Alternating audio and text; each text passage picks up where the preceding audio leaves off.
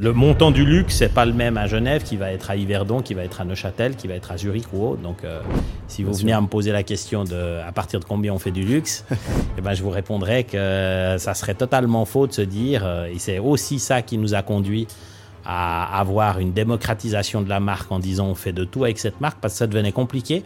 Puisque qu'est-ce qui est du luxe aujourd'hui? Une maison à 2 millions à Yverdon, c'est du luxe. Une maison à 2 millions à Genève, je vous laisse euh, imaginer que c'est pas forcément du luxe. On a signé une très belle vente hier matin, 17 millions pour un appartement, donc ça nous prouve que le marché est, pas mort. Donc, euh, donc voilà, on... non, non, il y a des, effectivement des ventes plus ou moins marquantes. On a signé des très beaux chalets à plus de 30 millions, 35 millions. Euh, des maisons aussi, donc voilà, et puis des, des blocs, des immeubles à 130 millions, 140 millions. Hey, c'est Edouard, bienvenue dans l'After, le podcast dédié à l'immobilier et au monde du business en Suisse romande. L'objectif de ce podcast, c'est de vous permettre de continuellement apprendre même après votre journée de travail. Si vous appréciez le contenu, je vous demande une seule faveur, laissez-nous un avis 5 étoiles sur la plateforme que vous utilisez. Allez, bon épisode. Dans ce nouvel épisode, j'ai la chance d'accueillir monsieur Jérôme Félicité, président du groupe Barnes et Gérofinance. Bonjour Jérôme, merci beaucoup d'avoir accepté de faire l'épisode. Bonjour Edouard. vous allez bien? Impeccable. magnifique, magnifique. Alors, on va parler principalement de, de Barnes aujourd'hui. Oui. Dans, le, dans cet épisode. Peut-être d'abord racontez-nous euh, rapidement du coup le parcours. Euh, sauf ça a commencé avec Girofinance. Euh, Alors oui. Peut-être en deux mots et puis ensuite après on se Alors côté Barnes, ben, en fait c'est notre entité euh, service des ventes, on va dire département vente et société indépendante du groupe chez nous. Mhm. Donc en fait, euh, à l'époque, ça s'appelait Gérofinance euh, Courtage, euh, qui était dédié effectivement essentiellement aux ventes de luxe, ventes commerciales, ventes résidentielles. Et puis, il y a une dizaine d'années, un peu plus, j'ai fait la, rencontre de Thibaut de Saint-Vincent, qui était le président de Barnes International et propriétaire, qui nous a été présenté par un ami commun à Paris, et on a décidé d'implanter Barnes en, Suisse romande avec différentes étapes.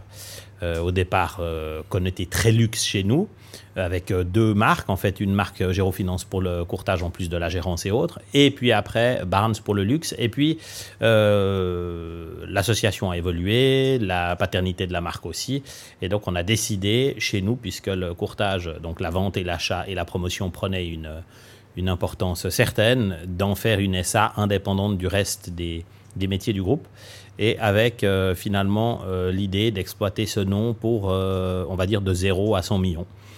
comme c'est finalement dans le reste du monde pour le nom de Barnes qui, qui fait effectivement essentiellement de la vente, mais pour des châteaux, des immeubles, des studios, des appartements, des maisons, des maisons de vacances et autres. Ok, ça, ça date de quand ça? Les débuts de vente? La marque segmentée, enfin non segmentée, on va dire, avec de tout, ça date d'il y a 3 ans ou 4 ans. Ok, D'accord.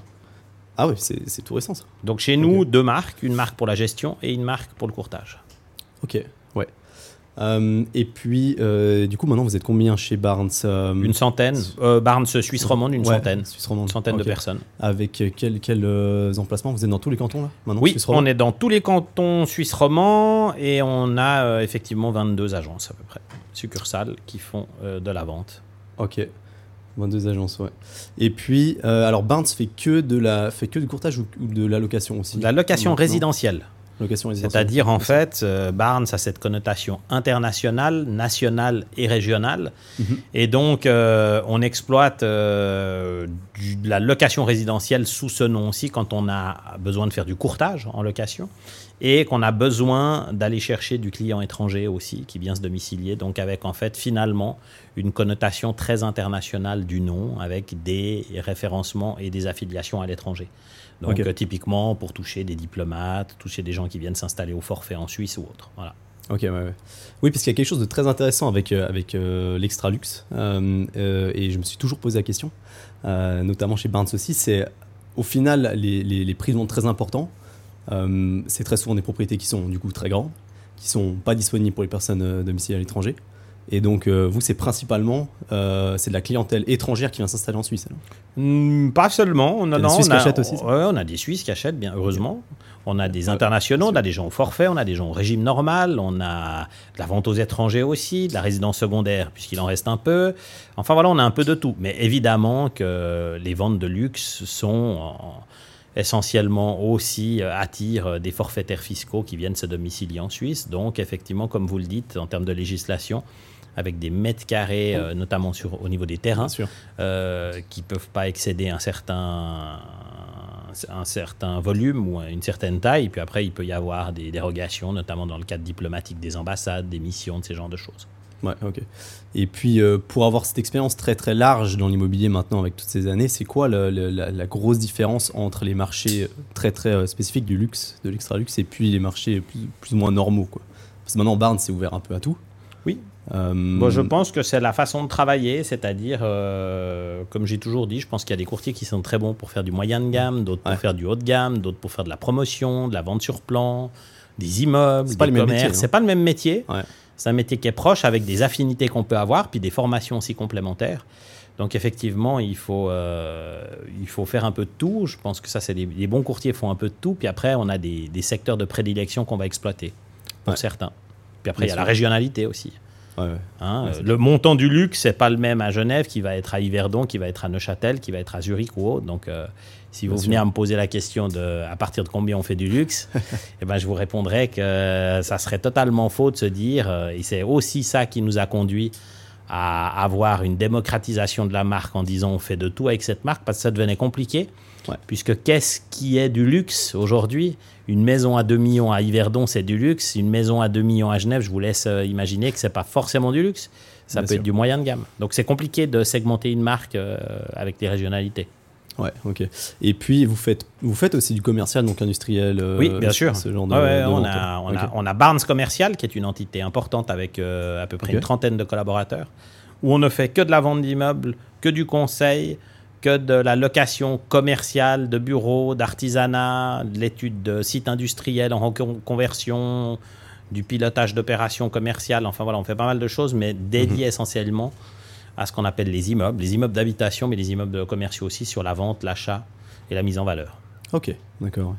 Euh, par rapport au- à l'évolution du marché actuel euh, maintenant, euh, moi j'ai une grosse expé- expérience de base dans la résidence secondaire, Oui. principalement en Valais dans les stations de ski, Mhm. et donc en courtage. Et, Mhm. et c'est vrai qu'on a, on a toujours dit que bah, voilà, les taux d'intérêt touchaient peut-être un peu moins le marché de la résidence secondaire parce que les gens euh, n'avaient pas forcément besoin euh, de la banque ou moins besoin.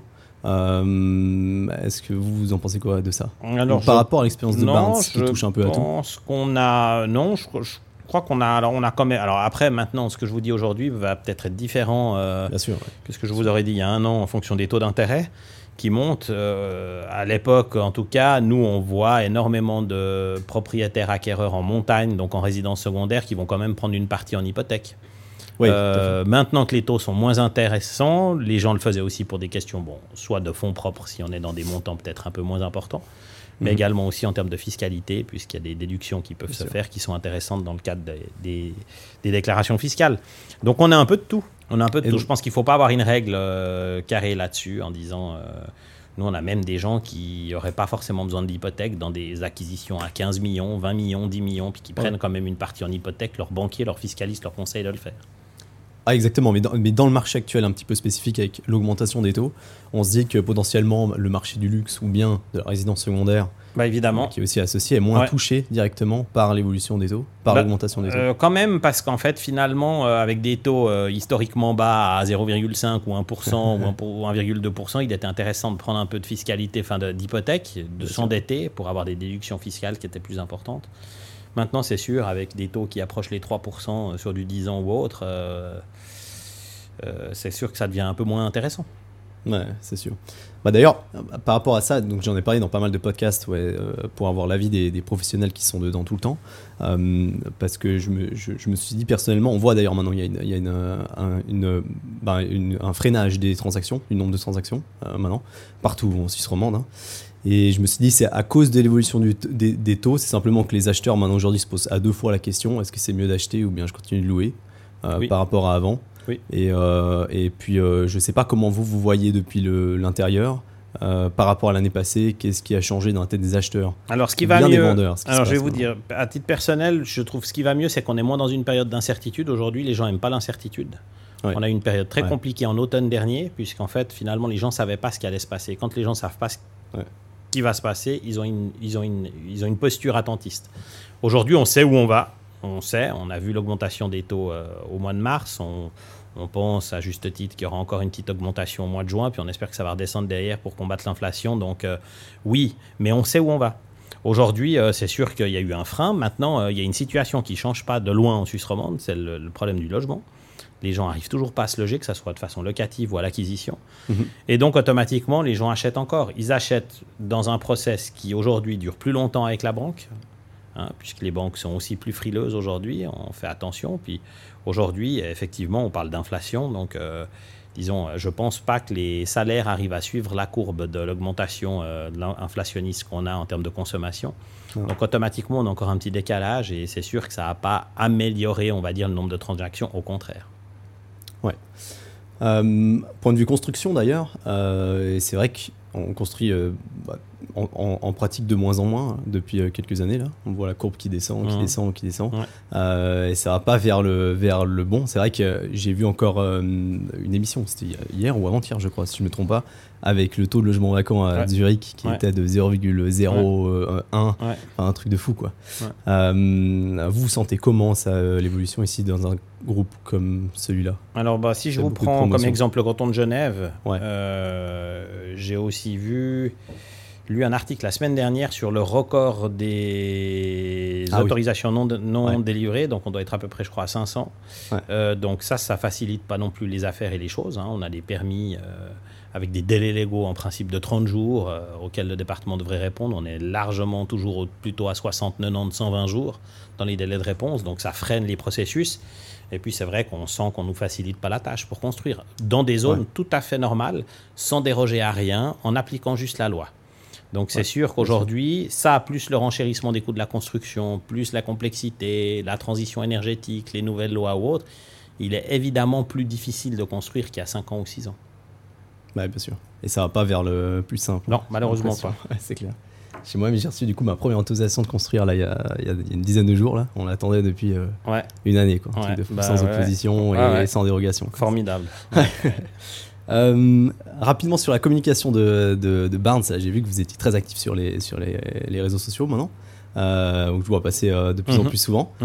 Mhm. c'est très bien. Et du coup, est-ce que c'est comment est-ce que vous, vous, vous ressentez ça, l'utilisation des réseaux sociaux dans, dans l'immobilier? Parce que moi, je dois dire que bah, du coup, je fais énormément de réseaux sociaux.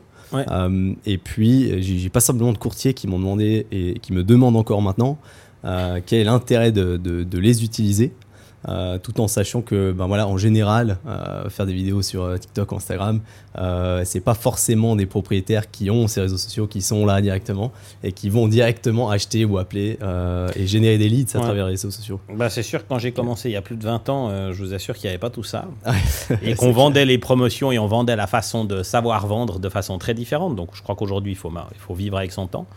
Et donc, je pense qu'effectivement, les réseaux sociaux sont une composante importante du marketing. On a la chance d'avoir un excellent service par rapport à ça, avec beaucoup d'idées et autres. Et on se doit d'aller euh, je pense aujourd'hui, vous savez, on a énormément de clients qui ont pu passer 65 euh, ans, 70, 80, qui sont sur les réseaux sociaux, qui sont sur Instagram, sur Facebook, sur euh, LinkedIn, sur Twitter. Sur, donc, euh, on doit se servir aujourd'hui, nous, de ces réseaux sociaux pour transmettre une information, communiquer, communiquer des succès aussi, communiquer des offres. Enfin, je crois que c'est un média qui est différent que le média papier, auquel je crois aussi toujours beaucoup, et puis qui est là pour effectivement accompagner l'effort de vente.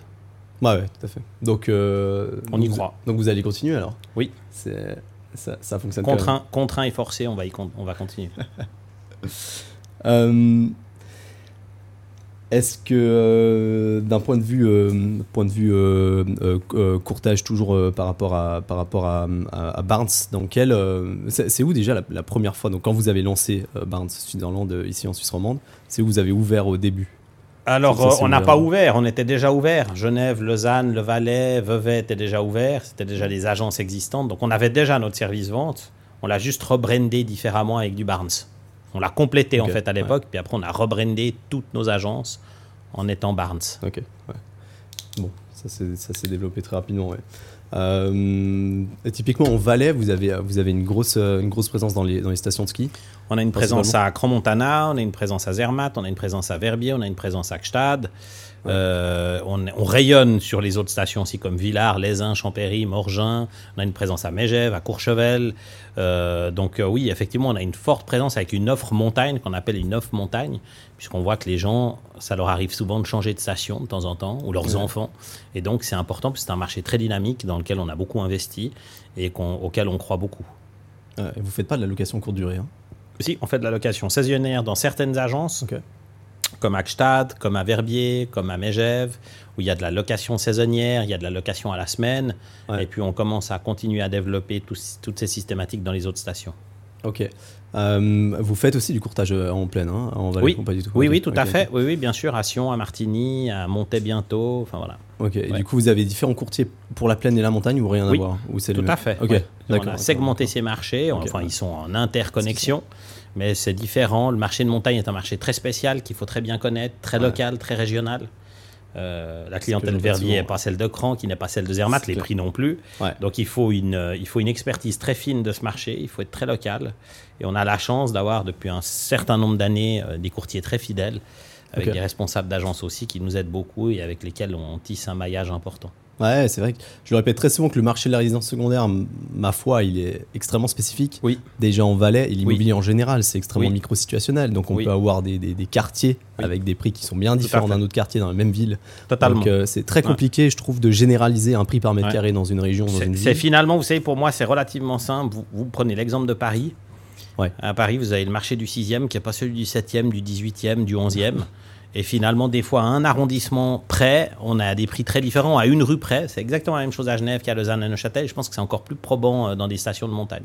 Ouais, ouais. Et je me suis jamais expliqué ça. Hein. Je me suis jamais expliqué qu'il y ait une différence aussi importante entre des prix de terrain à Verbier et à Cran, par exemple. Ouais.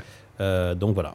Donc euh, je pense que effectivement, être des bons courtiers, c'est pas expliquer et faire le marché, c'est le suivre. Et c'est à nous de savoir suivre les tendances et les appliquer pour conseiller au mieux nos clients qui soient tant vendeurs qu'acheteurs. Ouais, bien sûr. Très compliqué de spécialiser partout aussi. Oui. Et euh, ouais, ouais. En Valais, c'est extrêmement marqué, euh, bah, surtout dans les stations de ski. Oui. C'est clair qu'on a une différence de marché euh, complètement dingue hein, entre Cran, qui est très très international, Verbier aussi, Nanda beaucoup moins, par exemple. On dirait beaucoup moins, très suisse. Donc ça, c'est des marchés qui sont pourtant qui sont sur les mêmes domaines skiables. Ils sont à quelques pas loin. voitures. non, mais Verbier Nanda, par exemple. Ouais, ouais bien sûr. C'est le même domaine skiable, rien à voir. Hein, non, non, mais pas le même village. Ah, exactement, tout à fait, tout à fait. Euh, euh, Aujourd'hui, ben, c'est quel type d'objet en termes de courtage que vous maîtrisez le mieux dans la vente? Véritablement de tout. On a des départements spécialisés, des projets neufs, on a, euh, on a le luxe, l'hyperluxe, comme vous disiez tout à l'heure, on a de la résidence secondaire, de la montagne, on a, euh, on a vraiment euh, du bien, des biens d'investissement aussi, des studios, des deux pièces, des, objets de rendement, donc qui n'intéressaient pas tellement les acquéreurs il y a une quinzaine d'années ou une dizaine, mais que, mhm. quand le marché boursier s'est inversé, on arrivait avec nos taux aux alentours de 3% qui commençaient à intéresser les gens. Donc on a vraiment de tout. Ok, ok. Et euh, est-ce que euh, c'est donc Barnes fait du courtage, mais la partie développement, du coup, ça n'a rien à voir avec euh, Barnes. Alors non, c'est-à-dire Barnes fait de la vente, de la vente sur plan, et puis on aide les secteurs et les départements de développement chez nous et promotion. C'est-à-dire Barnes vend les projets qui sont développés par des sociétés du groupe ou des clients du groupe ou des voilà, mais on fait du courtage, de l'achat et de la vente. On ne porte aucune opération financièrement chez Barnes. D'accord. Ouais. Vous, êtes combien maintenant d'ailleurs euh, dans le groupe? Dans le groupe, de façon générale, globale, on est à peu près 700. 700 En Suisse romande Uniquement en Suisse romande Uniquement en Suisse romande, ouais. Ok. Euh, est-ce que euh, c'est quoi la vente la plus si vous deviez avoir une vente que vous avez en tête encore que vous avez fait réaliser avec Barnes? Euh, la plus alors, euh, satisfaisante Alors, j'ai pas. Alors, c'est pas une vente que j'ai réalisée avec Barnes, c'est une vente que j'ai réalisée à l'époque quand j'avais Susby, et il y a très longtemps. Donc, c'était une de mes premières très grosses ventes à l'époque. C'est une propriété que j'ai vendue le 24 décembre, figurez-vous. Ah euh, pour à peu près 25 millions. J'avais, je devais avoir à l'époque 26 ans ou 25 ans. Et je me rappelle, puisque cette propriété s'est revendue 80 millions une dizaine d'années après un milliardaire suisse. Et donc, c'était assez, euh, voilà, c'était assez drôle. Mais c'était quoi comme type de propriété C'est une grande propriété bord de lac. Ah, mais une propriété Une Ah, propriété, une, Une maison. maison. Ah ouais. Mais qui s'est vendue la première fois à 24 millions, la deuxième fois, je crois, à 78 millions et la troisième fois à 83. 84. Pour la même propriété qui n'a pas changé, si ce n'est d'avoir quelques rénovations. Qui a pris Voilà. un peu de vétusté. Exactement. Donc euh, oui, c'est des ventes qui restent. Et puis après, effectivement, on en a beaucoup. On a signé une très belle vente hier matin, 17 millions pour un appartement. Donc ça nous prouve que le marché Ok. est, Ouais. est pas mort. Donc, euh, donc voilà. On... Non, non, il y a des, effectivement des ventes plus ou moins marquantes. On a signé des très beaux chalets à plus de 30 millions, 35 millions. euh, des maisons aussi, donc voilà, et puis des, des blocs, des immeubles à 130 millions, 140 millions, donc euh, ouais, non, tout à fait. Alors, je dis toujours qu'en étant agent immobilier, on peut écrire des livres, puisque c'est vrai qu'on a la chance de rencontrer beaucoup de monde, de personnalités intéressantes et des profils de, de tous bords. Tout à fait. Euh, Aujourd'hui, dans le groupe de que ce soit Barnes ou bien le reste du groupe, euh, c'est quoi le plus compliqué dans le, dans le, dans le business lui-même? C'est plutôt de trouver des gens ou bien de trouver des choses à faire? Alors pour vous Je répondre que- avec beaucoup de, beaucoup de prudence, mais vous répondre très clairement, c'est la gestion des ressources humaines. Ouais. Le plus difficile. Donc euh, ça peut englober le fait de trouver des gens, c'est de gérer des personnes, puisqu'on est des sociétés de services, et je dis toujours que Ouais. sans les collaborateurs, on fait rien, mais sans les clients non plus.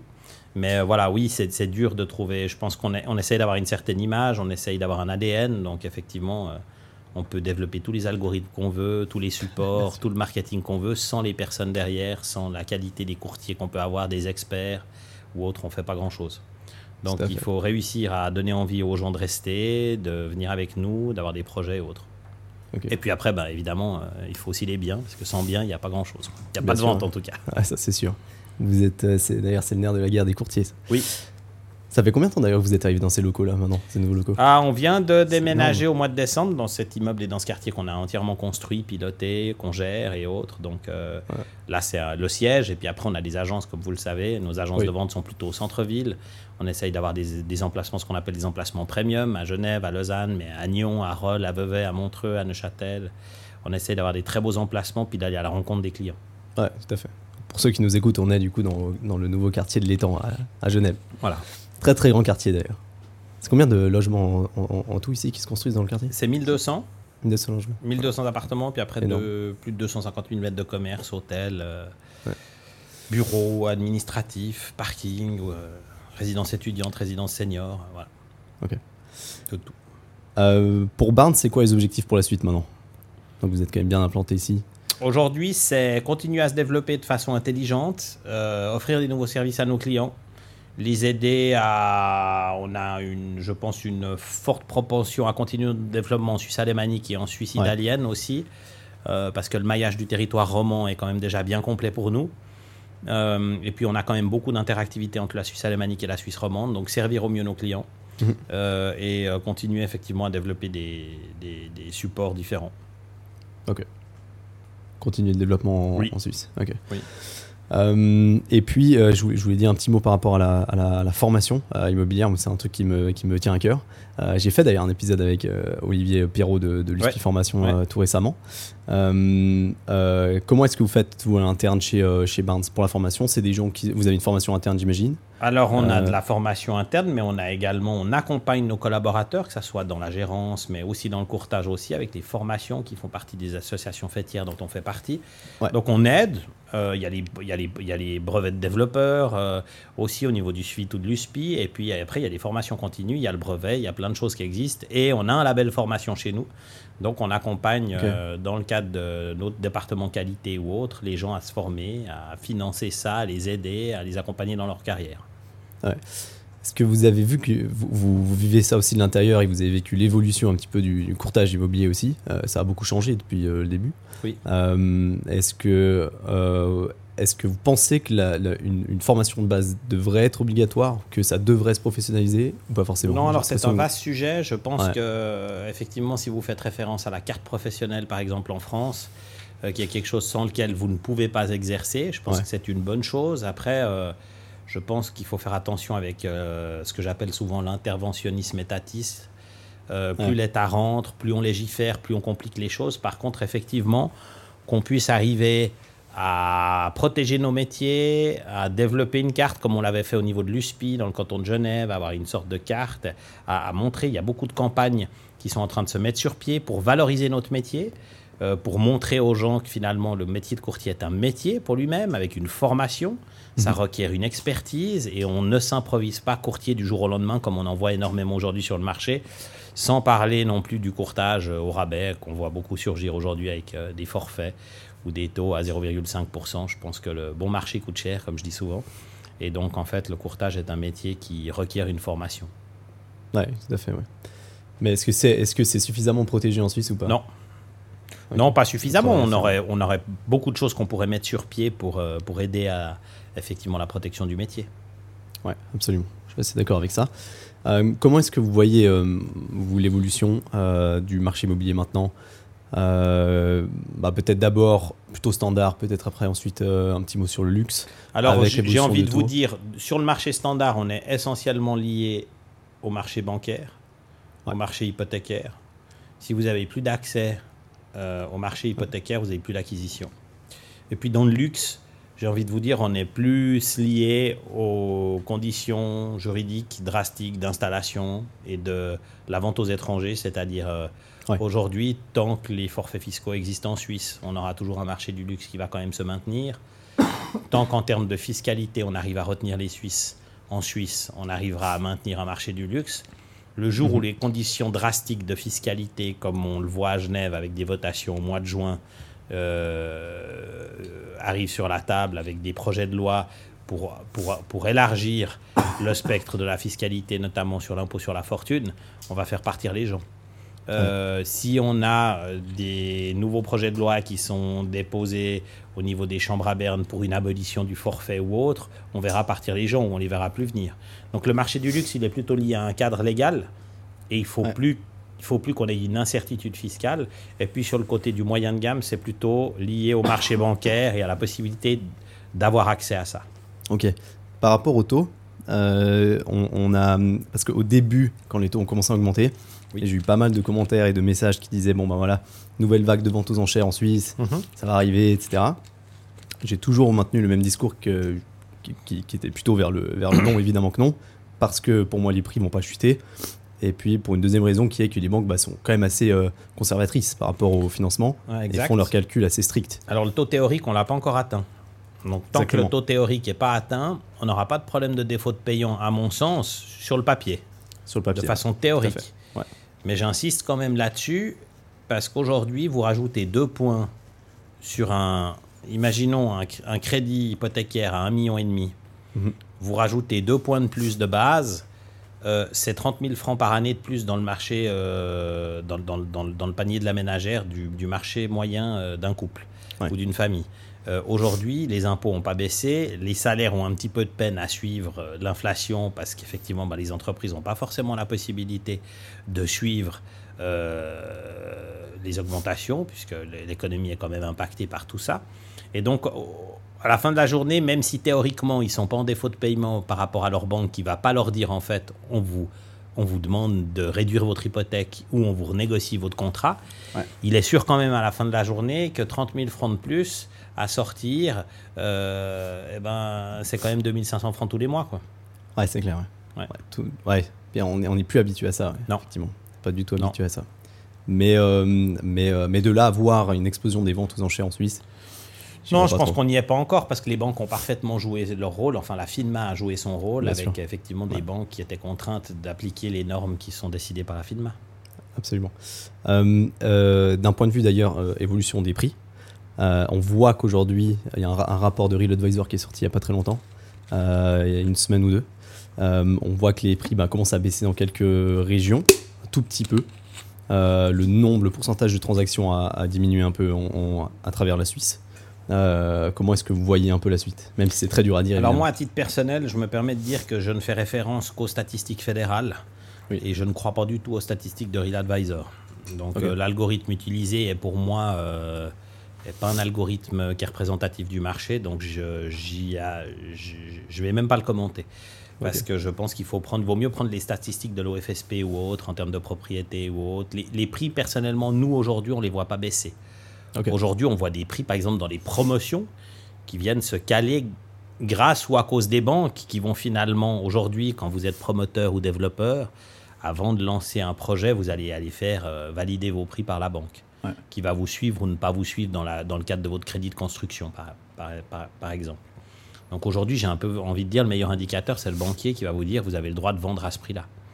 Aujourd'hui, on voit une petite correction qui est en train de s'opérer, mais comme je vous le disais tout à l'heure, un tel problème de logement, on a encore une Ouais. telle différence, même si les stocks, on les voit un petit peu augmenter aujourd'hui, hein, puisqu'effectivement les ventes se ralentissent. Et puis quand même, effectivement, qu'on a incité aussi à des, des gens à devenir vendeurs, de par les prix soutenus, mais également aussi par la charge fiscale ou la charge hypothécaire qui peut être plus haute à assumer.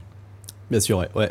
Mais j'avais discuté avec un courtier d'ailleurs par rapport à ça. Il me disait, c'est vrai qu'aujourd'hui, euh, alors, le- les, les acheteurs prennent un peu plus de temps, ils, ils réfléchissent à deux fois, Ouais. ça on l'a vu. Euh, mais les vendeurs, par contre, sont habitués à un prix qui est élevé et ils Ouais, ont vraiment sûr. de la peine à, à- Ouais. à faire l'effort de baisser.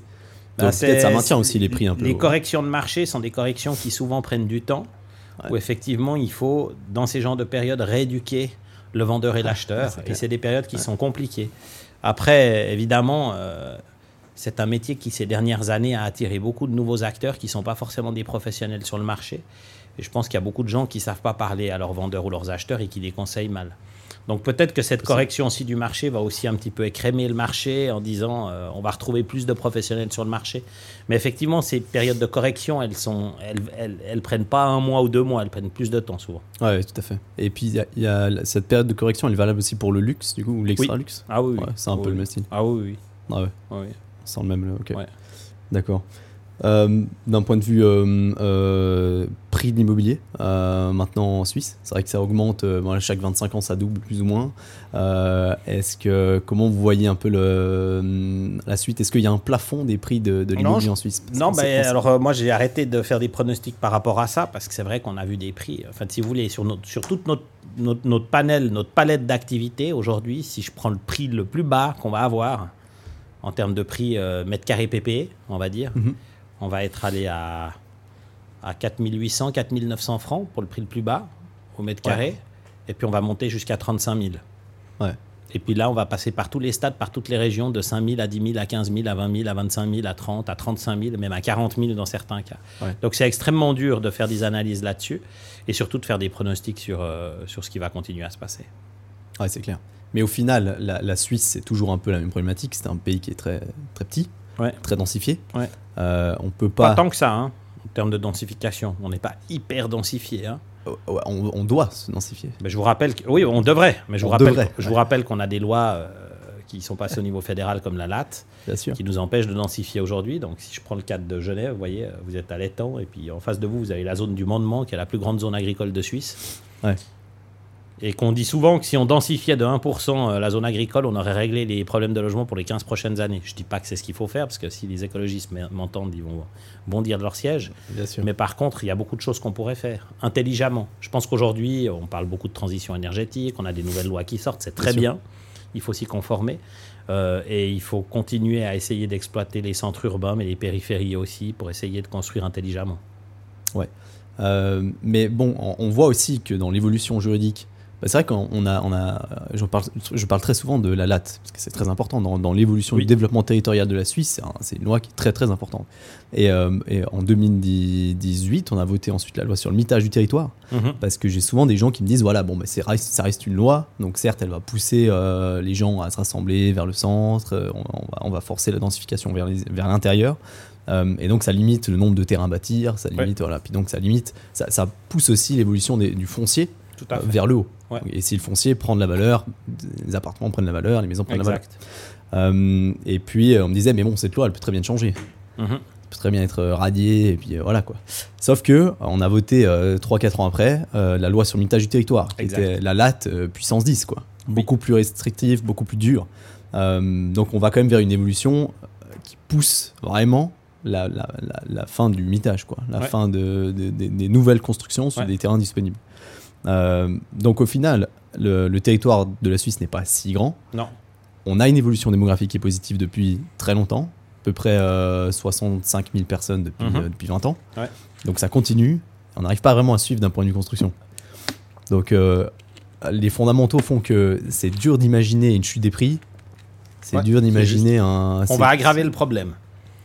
On va aggraver le problème et de facto, euh, effectivement, une correction des prix n'est euh, pas encore euh, visible ou autre parce qu'on a une, une, distorsion entre l'offre et la demande importante. Ou ouais. Bah, on n'a pas assez d'offres aujourd'hui. On a, on a un problème de logement qui soit locatif ou d'accession à la propriété avec des gens qui n'arrivent pas à se loger. Ouais, tout à fait. On a d'ailleurs, on a vu même en Valais. Ouais. On bon, n'a pas encore des gros problèmes. Et même en Valais, c'est fini les, c'est fini les loyers offerts. Ouais. Ouais, fini tout, à fait. Ok, et les loyers sont montés. Ouais. Donc, euh, donc voilà, ouais. Alors, euh, bah, merci beaucoup, en tout cas pour, euh, pour l'intervention. Merci à vous. Très intéressant. Et puis, je suis impatient de voir comment on va évoluer, continuer d'évoluer et grossir Barnes en Suisse. Merci, nous aussi. Merci Jérôme. Bonne journée. Au revoir. Au revoir.